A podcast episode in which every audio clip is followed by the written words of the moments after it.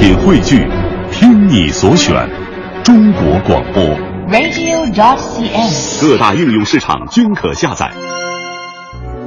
我们要的是新鲜活泼的文艺态度，我们要的是犀利俏皮的麻辣点评。文艺大家谈你可。以用温良的声音评一句江湖夜雨十年灯。更可以在午间茶歇，品评文艺，喷吐八卦。周五十二点，文艺大家谈，与特立独行的文艺视角不期而遇。不期而遇。中午的十二点零四分，欢迎各位的到来，这里是文艺大家谈，我是董月。嗯，大家好，我是胡宇。嗯，呃，今天呢，我们要来说说这个天气哈。对说这个周五说好的晴天哪里去了现在来了，来了吗？因为？我看到阳光了。还在伸头往窗外看啊。其实今天的天气应该也不算太好，但是据听说明天的天气可能会比这一周的天气都会好很多啊。嗯，也就是说又可以去到这个郊外去寻找春天了。很多朋友都说哈，这个文艺之声的这个果蔬大战、蔬果大战什么时候还在继续呢？嗯呃，现在我们也有一些节目在招募，正在招募对对对在四月四号、嗯，四月四号、四月三号、四号，两天，对哎，还有就是在我们明天呢，呃，朝阳大悦城的五楼，下午两点钟，我们同事杨晨的这个杨晨与他的朋友们也将会在那里举行一场听众的见面会，也希望大家在那个现场去找一找有没有你认识的和想要认识的一位主持人。嗯，如果是你没有拿到票的话，我告诉你一个办法。嗯 你知道这样播出去的话，杨晨得收拾我了。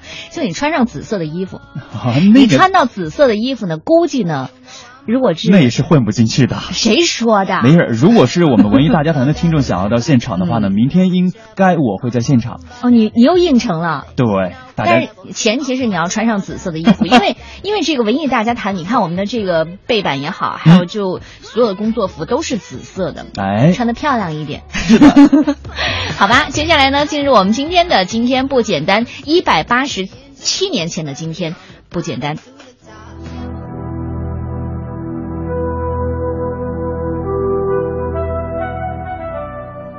假如你曾去过挪威南部的海港小镇斯基恩，你大概不会忘记那里所充盈的色彩：阴霾笼罩的灰蓝色的天空和街道，还有港口那几座鲜红色的房子。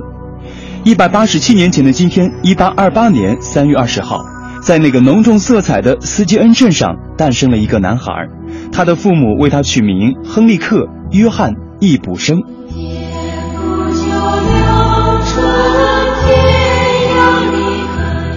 出生后不久，易卜生的家庭状况开始变坏。他的母亲企图在宗教中寻找安慰，父亲则陷入了一场严重的忧郁症，以至于在他以后的作品当中，人物往往是和父母相似，剧情往往与经济困难有关。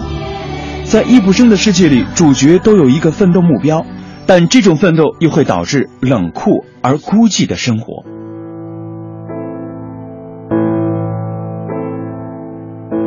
一八七九年，易卜生把《纳拉海尔帽》推向了世界。首先，我是一个人，跟你一样的人，至少我学做了一个人。娜拉义正言辞的宣言捍卫了妇女的人格尊严和权益。娜拉出走之后会怎样？看过《玩偶之家》的人都不得不思考这个问题。鲁迅先生说：“不是堕落，就是回来。”但是对于娜拉自己，当她砰的一声关上大门的那一刻，世界便展现在她的面前。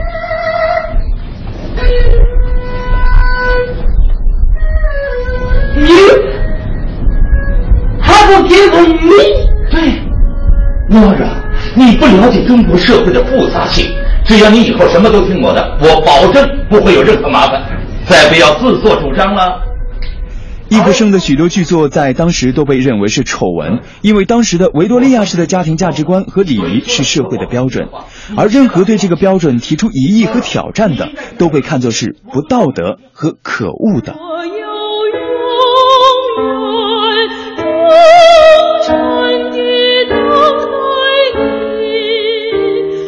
易卜生的最后一部作品《当我们死而复苏时》，也是他创作生涯的一个收场白。因为病魔缠身，使他无法再继续创作。但在长达半个世纪的岁月里，他把自己的生命和全部精力献身于戏剧，赢得了全世界的掌声，称为现代戏剧之父。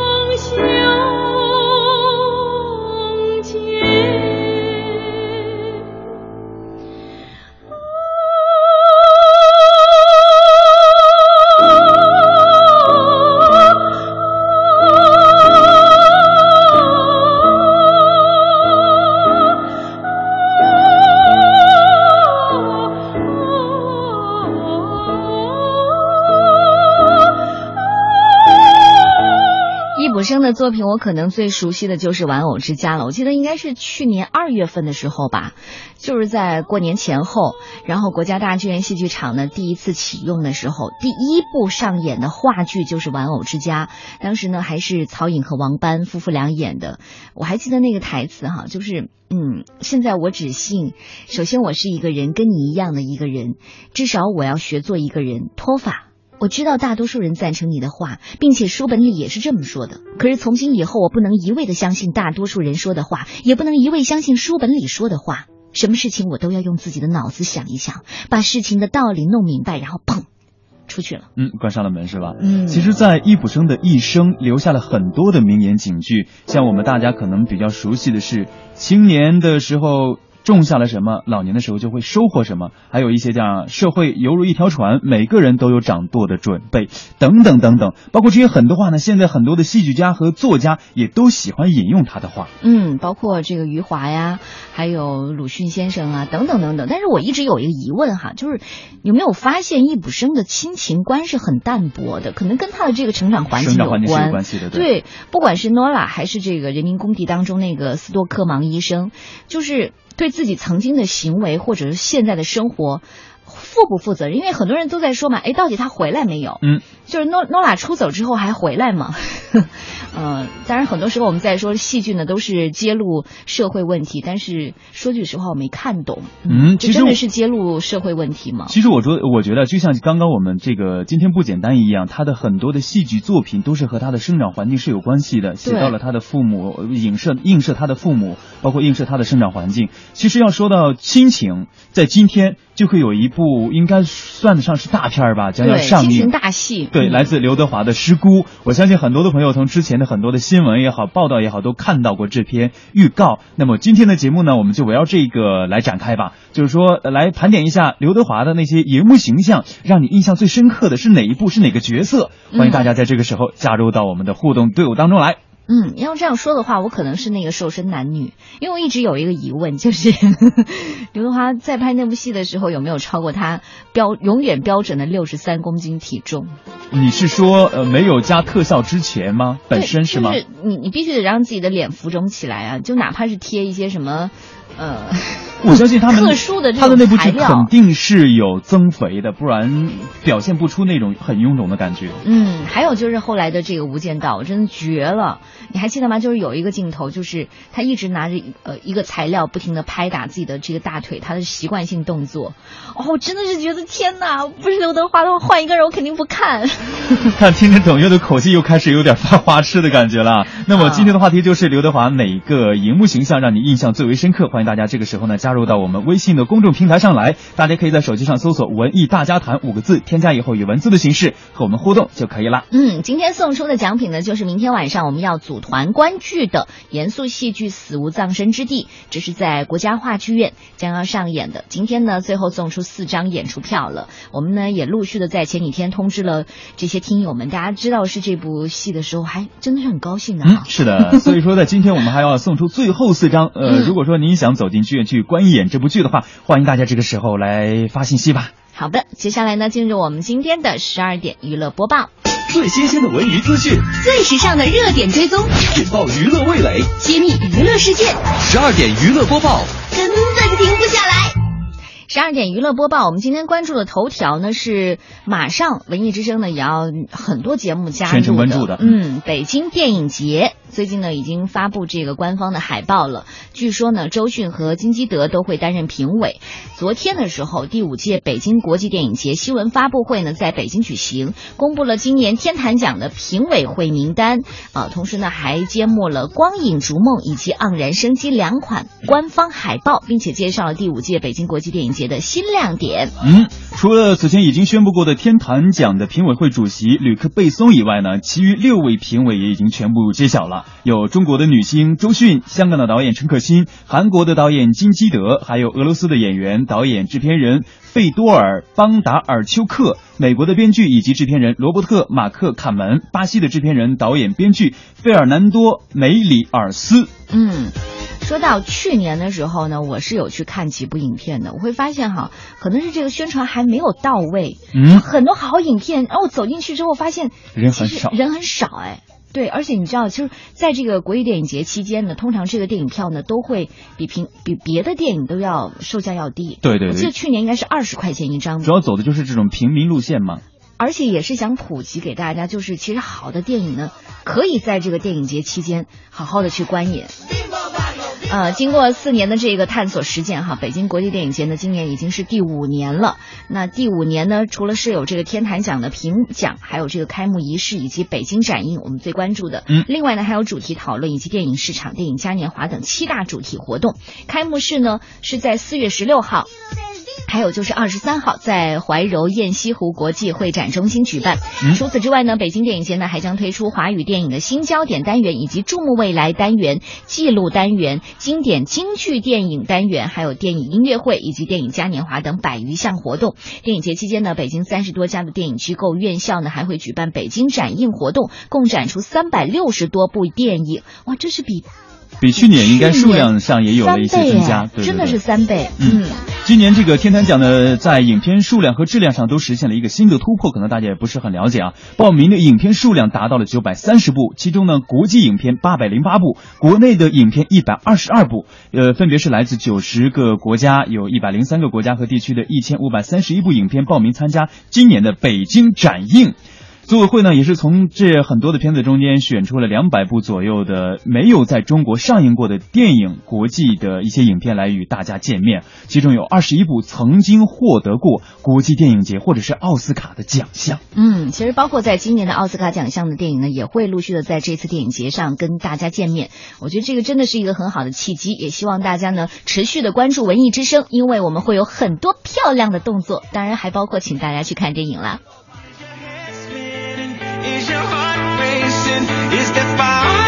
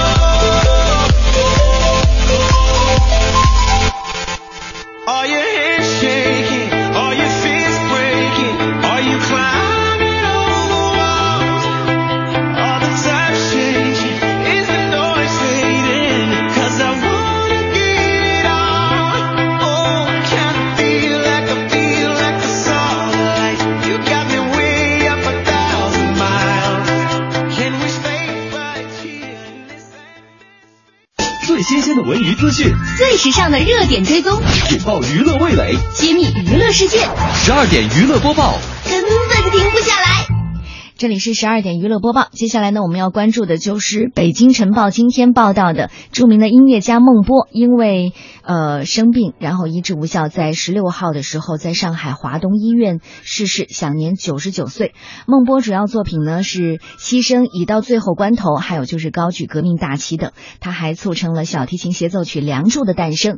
孟波的原名是孟寿增，江苏常州人。小时候呢，孟波家附近呢有家澡堂，洗完早的人们呢就会唱歌，给了他最初的音乐启蒙。到了十三岁的时候，孟波呢只身来到了上海打工。在抗日战争爆发之后，他结识了冼星海等人，并且成为上海歌曲协会的主要成员。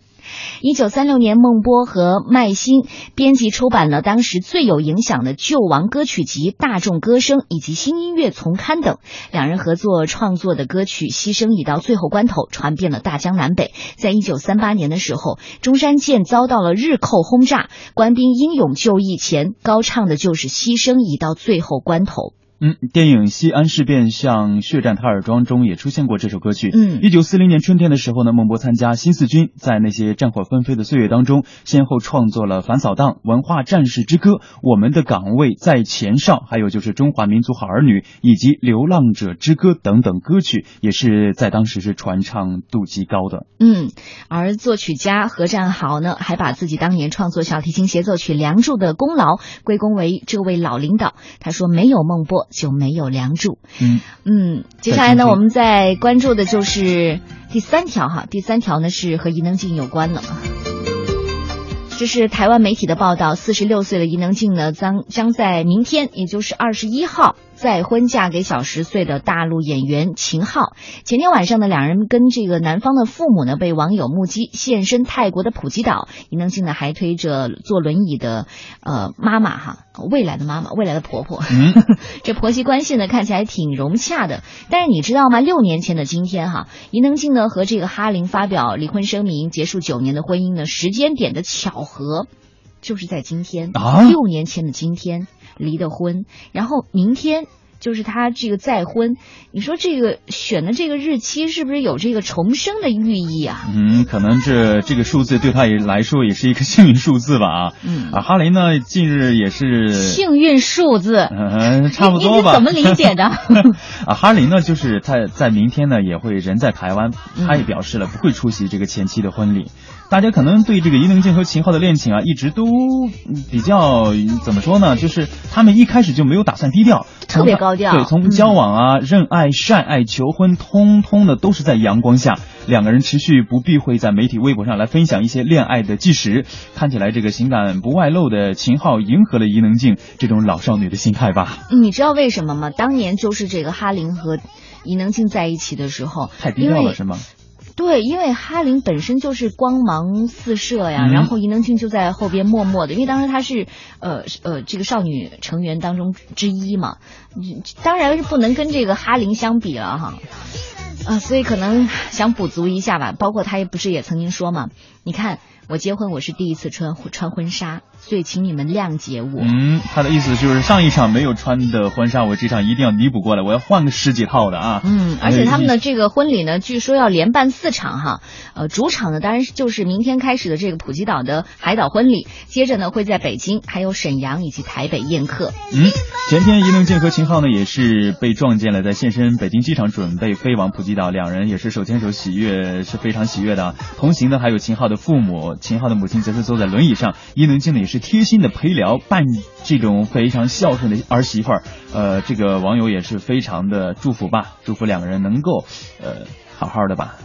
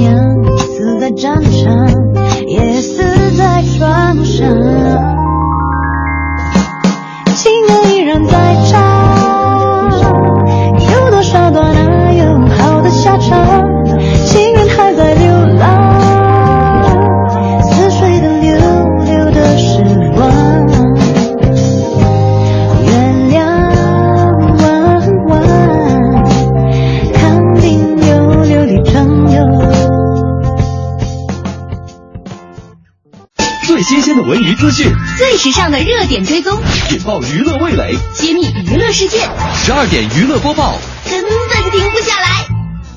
十二点娱乐播报现在还在继续，接下来我们关注的就是港媒。哎，最近呢得到了一份绝密内地女星拍剧酬劳的名单。其实这个名单我好像在之前就已经看到过就很早的时候一直在传，到底哪个是真的就不知道了啊。对，说到这个顶级身价三千万人民币接拍了《武媚娘传奇》的范冰冰呢，是最震撼的，加上了电视广告的收益，分分钟就已经逾千亿了。也就是说，现在她接拍了这个《武媚娘传奇》呢，已经过亿了。嗯嗯，成为二零一四剧后，当之无愧。是的，至于同是影后级的女星周迅，去年应该也是重返了电视圈，同样三千万接拍的剧集《红高粱》，仍然风头也不及冰冰啊。冰冰除了这个会炒作嘛对电视剧之外呢，还有一些电视广告也是非常多的。嗯，除了范冰冰呢，还有周迅两位影星玩票性质拍拍剧赚赚人气之外呢，内地的这些电视剧界中，像这个孙俪、杨幂、闫妮、刘诗诗、林心如、陈乔恩，还有王珞丹、陈妍希、周冬雨以及高圆圆等十位女星，同样是身价不菲。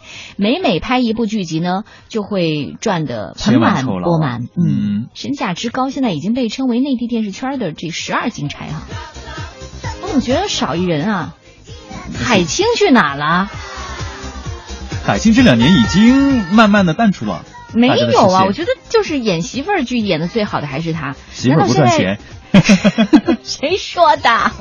好的，说到媳妇儿，我们下面再来关注一条啊，这也是最近比较火的一个人，大 S 啊。大 S 在最近接受采访的时候呢，说她不会接戏了，最近，然后呢也是拒绝生二胎，呃，这到底是一个什么情况呢？嗯，大 S 呢，十九号在台北出席国际杂志举办的美妆大奖颁奖典礼，领取东方美之星奖。她去年呢生下女儿月儿之后，这是她难得出席的公开活动。尽管身材还没有恢复，但是她不追求纸片人的状态，因为有女万事足啊。现在生活满足而且感激，大 S 呢也透露太爱月儿了，呃，考虑不再生第二胎。嗯，别说那么早。哎，在活动现场呢，大家已经看到，其实大 S 呢已经瘦了不少了。嗯虽然她已经不想当呃这个回到之前的这种纸片人的状态，但是距离理想体重仍然多了四五公斤。她自曝。呃，这个什么怀孕的时候怀孕的时候是嗯拒绝这个量体重的，直到产前的一天，呃，这个量体重发现自己已经高达七十九公斤了，比这个老公王小飞还要重，让她是非常的惊慌。你知道大 S 都可以七十九公斤是什么概念哈？我一直不知道这那我就觉得好。坦荡哎。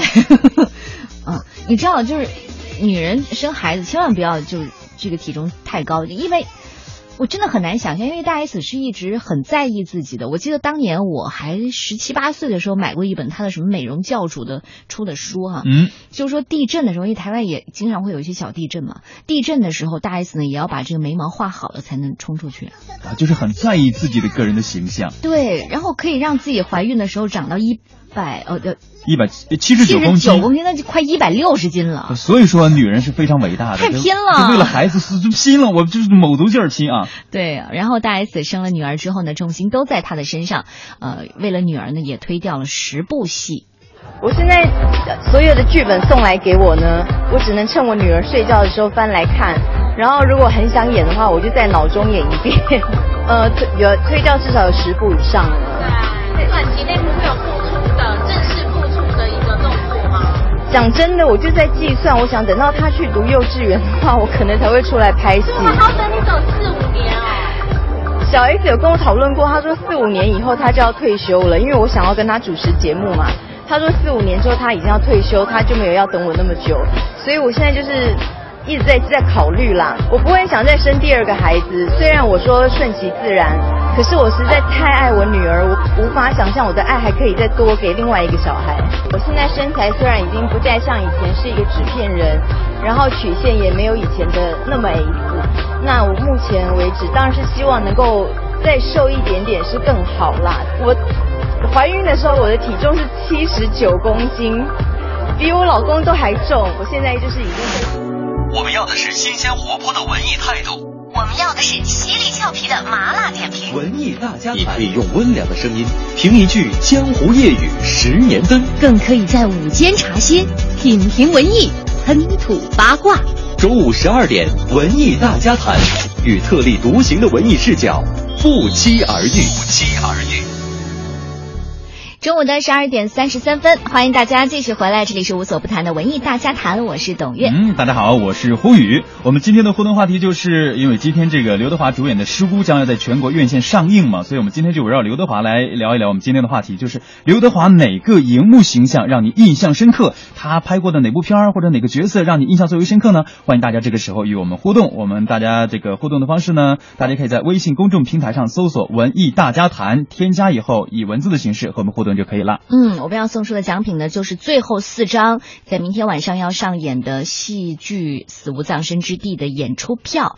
嗯、我们也组了一个小小的观剧团，然后到现场大家找一找我们俩吧。是的，今天还有四张啊，所以大家这个时候赶快的来到我们文艺大家谈拿不。到的话，我还是鼓励大家可以到现场去买票的。嗯，现在的票价也不贵。嗯，能拿到的话就拿到吧。什么意思呀？那人家演员在台上这个洒下的汗水，然后花时间排练的，哎，我真的觉得很值得了。反正就是，好吧，我们今天聊的就是这个电影《失孤》哈，嗯从这个说起吧，好不好？是嗯，先从这个预告片开始。我今天一看的时候就眼泪掉了一地了。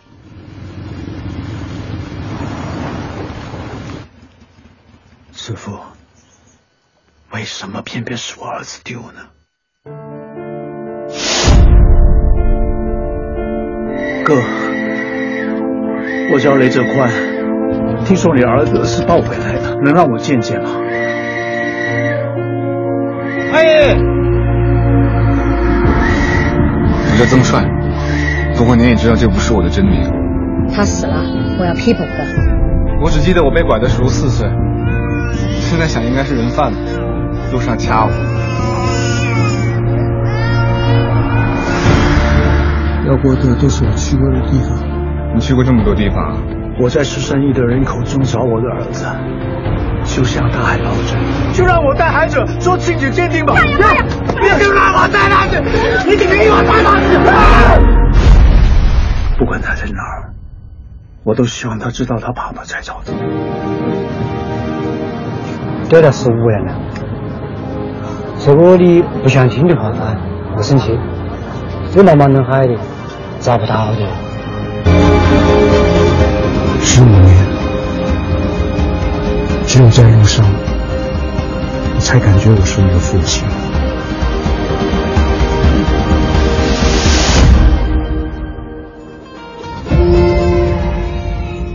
失孤拍摄的时候呢，是花了大概两个半月的时间，穿梭了大半个中国。呃，当时我知道有一个事情，就是说他们在四川拍摄的时候，哈，呃，当时这个很多的粉丝呢都。真的是海陆空的去追刘德华，然后他在成都呢是秘密拍了八天，然后这当中呢，当他出现在滨江中路啊，出现在双流啊，出现在华阳这些地方的时候，都引来大量的群众和粉丝围观。然后当时呢，这个剧组工作人员也挺火爆的，我们就八天的档期，你赶紧不要挡着，不要不要不要遮着哈，然后还和这个粉丝发生了冲突。不过后来在二十五号，五月二十五号，他离开四川之前，为了安慰成都的粉丝，还秘密举行那个影迷会。很多的粉丝为刘德华送行，依依不舍，泪水连连。嗯，我我我可以解释哈，就是为什么？你看四大天王当中有谁的这个口碑，除了这张学友啊，谁的口碑可以像这个刘德华这么好的？然后还有包括他的粉丝，真的是。只要有华人的地区，就会有刘德华的粉丝，真的一点都不夸张。嗯，所以我们今天在聊失孤的同时呢，也想聊一聊刘德华。嗯、是的，那我们现在又要回到咱们这个失孤电影本身啊。其实这个失孤的故事呢，是围绕雷泽宽在路上寻子所遇到的一些人和事来展开的。所以整个影片呢，几乎就是没有室内戏的，全部都是在外里外景来完成的。像两位主角刘德华和井柏然呢，也是跟着剧组啊，跨越了福建啊、江西、湖北、重庆以及成都等等五省。第五这十几个地方深入到山区来进行拍摄，嗯，所以说也是非常的辛苦。大家可以从这个这这个包括剧照也能感受得到，就是对你看到这个衣食住行的这个剧照的时候，那样的华仔你还敢认吗？就让他说你不要老想我是刘德华、刘德华、刘德瓦，就是你一定要看的他就是雷泽宽，而且他也说了哈，真的就是你看到我的戏，如果你能认认为这就是一个寻找。孩子的一个父亲，父亲的话。那我觉得我就是成功了，因为从眼神到肢体，每一个细节你都会觉得真的太有戏了。我特别仔细看了一下今天那个预告片的时候，就井柏然不是开着摩托车，然后搭着他的时候，他整个身体是耷拉下来的，嗯。就就真的很像一个已经找孩子找到驼背的一个父亲。是的。哦，真的是。包括我那个昨天和咱们的这个著名记者呃大拿就这个吕伟在聊的时候，就说他在采访这个当时师姑的这个发布会的时候，刘德华就说了，不要再问我像不像农民，不要再问我演农民的感受。他说你去看影片你就知道了，说这个问题已经不是个问题了。嗯，其实我包括对这个彭三元，我也很有，嗯、好感，因为这是他的第一部处女秀，电影处女秀，然后就请到刘德华来演，呃，来听听他们的故事吧。一个农民骑着摩托车寻找自己的儿子，跨了五个省，两个都失去亲人的人，在人山人海中互相怕失去对方的那种感觉。骑摩托车千里寻子，越过滚滚的人流，他已经在路上跑了有十五年。有一些事情是我坚持，是因为我们有目的的，那种叫坚持。当你去做一样事情，他没有目的的，那种叫信念。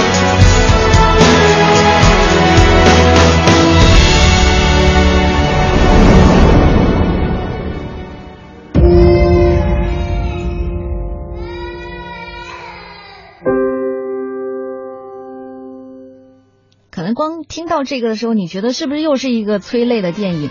其实导演是有意的，在一些可能会让你哭崩的一些情况下去弱化一些东西，嗯就不让这个情感太太丰沛了。对吧？可能大家还记得，就在这个年前看《亲爱的》的时候，我真的是哭伤了，真是哭伤了。是的，我想一旦想到华仔，大家可能想到的都是一些啊男神啊，然后呢，嗯这外形是多么的俊朗，然后呢，这个演唱唱功是多么的棒。但是你一下现代戏哈对，一旦看到他雷泽宽的这个造型的时候，整个人你都为他捏一把汗，也不是捏把汗，就是心疼他。今天我在看的预告片，我就是哇，华仔太不容易了，那不是应该的吗？确实是应该的。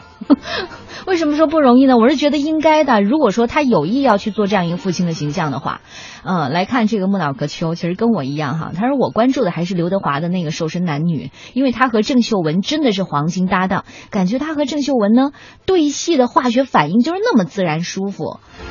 嗯，还有这个子怡妈说了，我还是期待这个尸姑，虽然时间很忙，但是呢，呃，我一定要去看，因为其实只有做父母才会知道失去孩子那种撕心裂肺的痛，感恩丢失孩子的家庭早日能够呃找到自己的宝贝。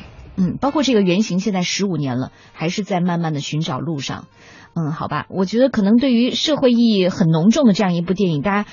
不管你是带着什么样的心情，都希望大家哈，今天开始有时间的时候走进电影院去观赏一下。嗯，那么我今天的话题呢，就是刘德华所演过的那些荧幕形象，让你印象最为深刻的。刚刚我们说的是《师姑》的这个影片里面的角色，即将要和大家见，已经和大家见面的一个影片。那么下面呢，我们将会通过一些影视片段来和大家回忆一下刘德华演过的这么多的角色当中，嗯，你认为哪个最打动你？来听听这个。豪姐，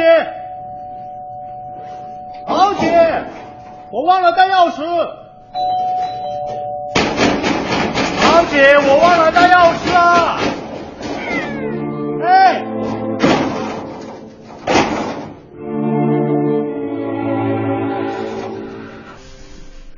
豪姐，哎哎，你干什么？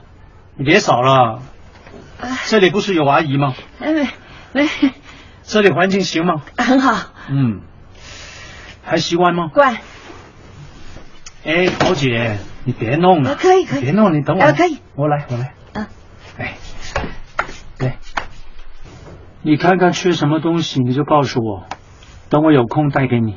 我都不缺。不会吧？那些肥皂啊、手纸啊，还有睡衣啊，有两套可以替换一下吗？哦，好，好啊，嗯，那我下一次带给你。你那么忙，下次什么时候？过两个礼拜吧。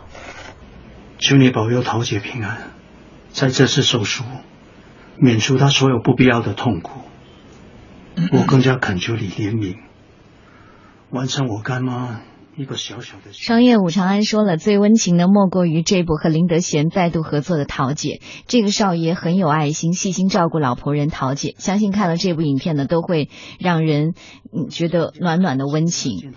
好，接下来呢，我再让你听一听这一部，看你还记不记得？过儿，过儿，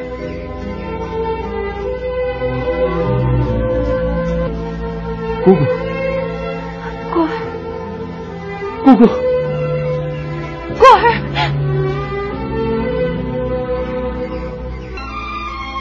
姑姑的清白之身已经被别人占过了，姑姑不能再见你了。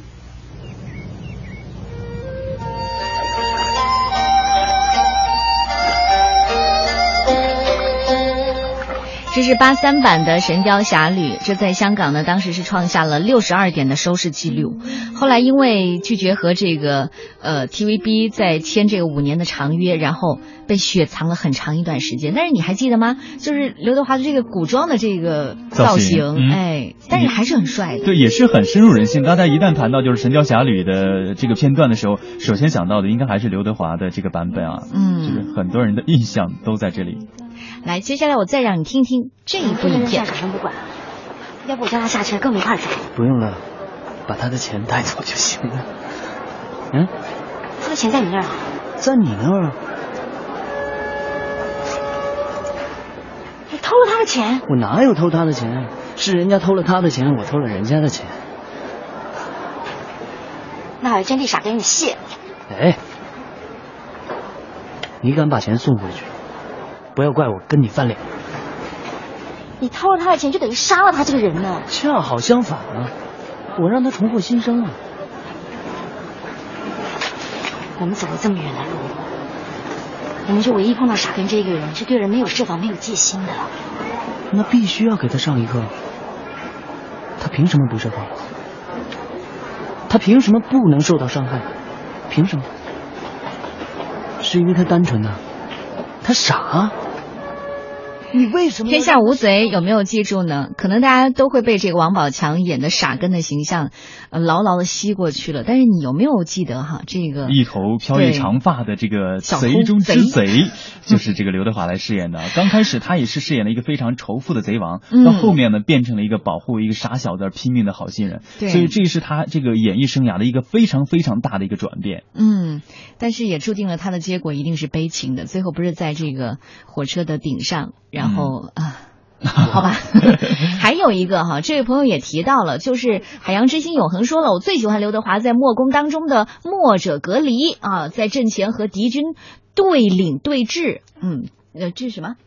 将领对峙，赢了之后呢，一句“小胜未见兴衰”，大将之风表现的淋漓尽致啊！墨攻，哎，我真的找到了，哎，召集全城壮丁，我要在七日之内，在南门赶建一座瓮城，能办到吗？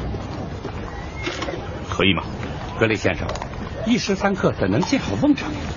就是建成用的石料，最少要用一年才能从山里采集回来。拆掉宫殿围墙，是为了建造瓮城。建造瓮城是抵挡赵军最好的方法。防御工事做不好，梁城很容易失守。梁城失守，皇宫也难幸福。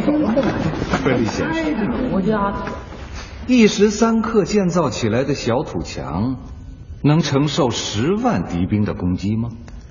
以此备战，可能这是我们今天找到的唯一一部哈，这个刘德华用了配音的，呃，莫公，嗯嗯，好吧，我们今天聊到的话题呢，就是在刘德华塑造的这些荧幕形象当中，你最喜欢哪个角色？嗯最喜欢哪部影片？是的也希望大家跟我们继续保持互动。最后再听一个吧，这是呃，我和很多的这个同学都喜欢的《瘦身男女》。我现在这个样子怎么健康？我该死，我没福气，我要死。又来一次啊！不，不要，不要，冷静点，不要，不要。有办法，有办法，有办法，有办法，有办法，有办法，减飞。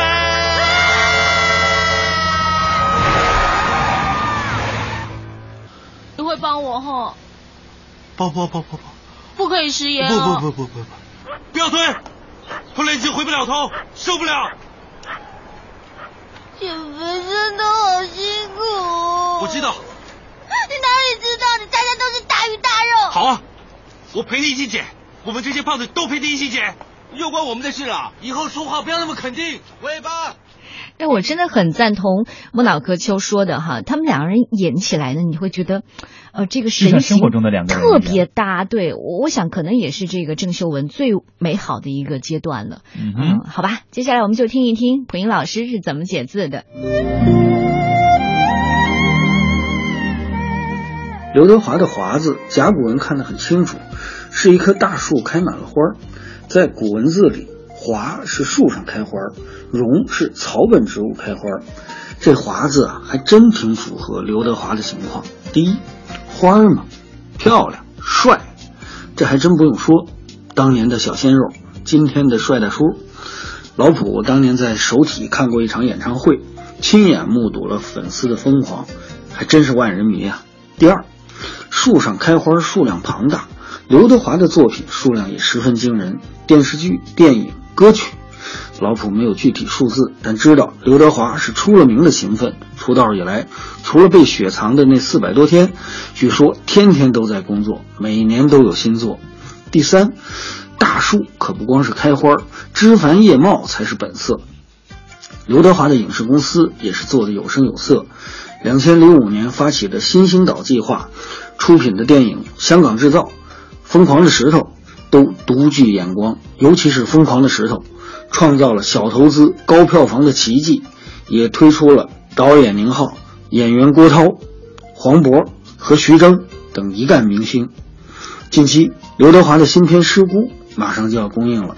老普凑巧看到了他出席发布会的新闻，他在片中饰演一个苦苦寻找被拐孩子十四年的大叔，一改酷帅的形象，充满沧桑。一个好演员就是能够演什么像什么，在这方面，老普最佩服的男演员是汤姆汉克斯，女演员最佩服梅丽尔·斯特里普。盼望华仔也能够成为这样伟大的演员。今日汉字，华。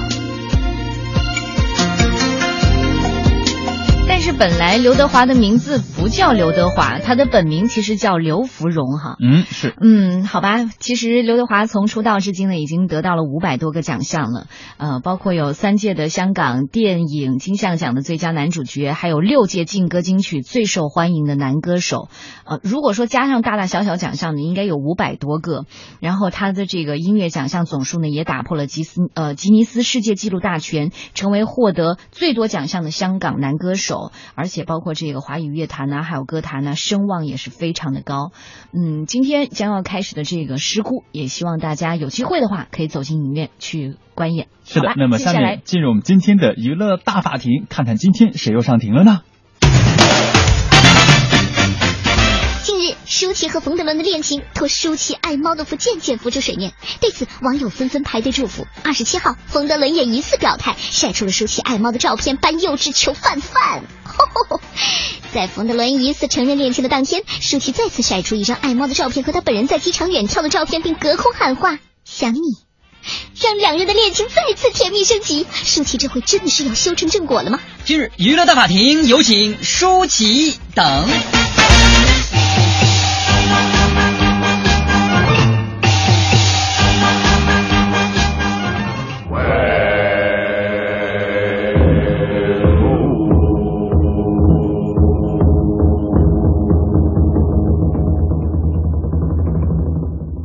娱乐大法庭现在开庭，有请舒淇一干人等上庭。我要带着你飞进梦幻世界里，给你更多惊喜。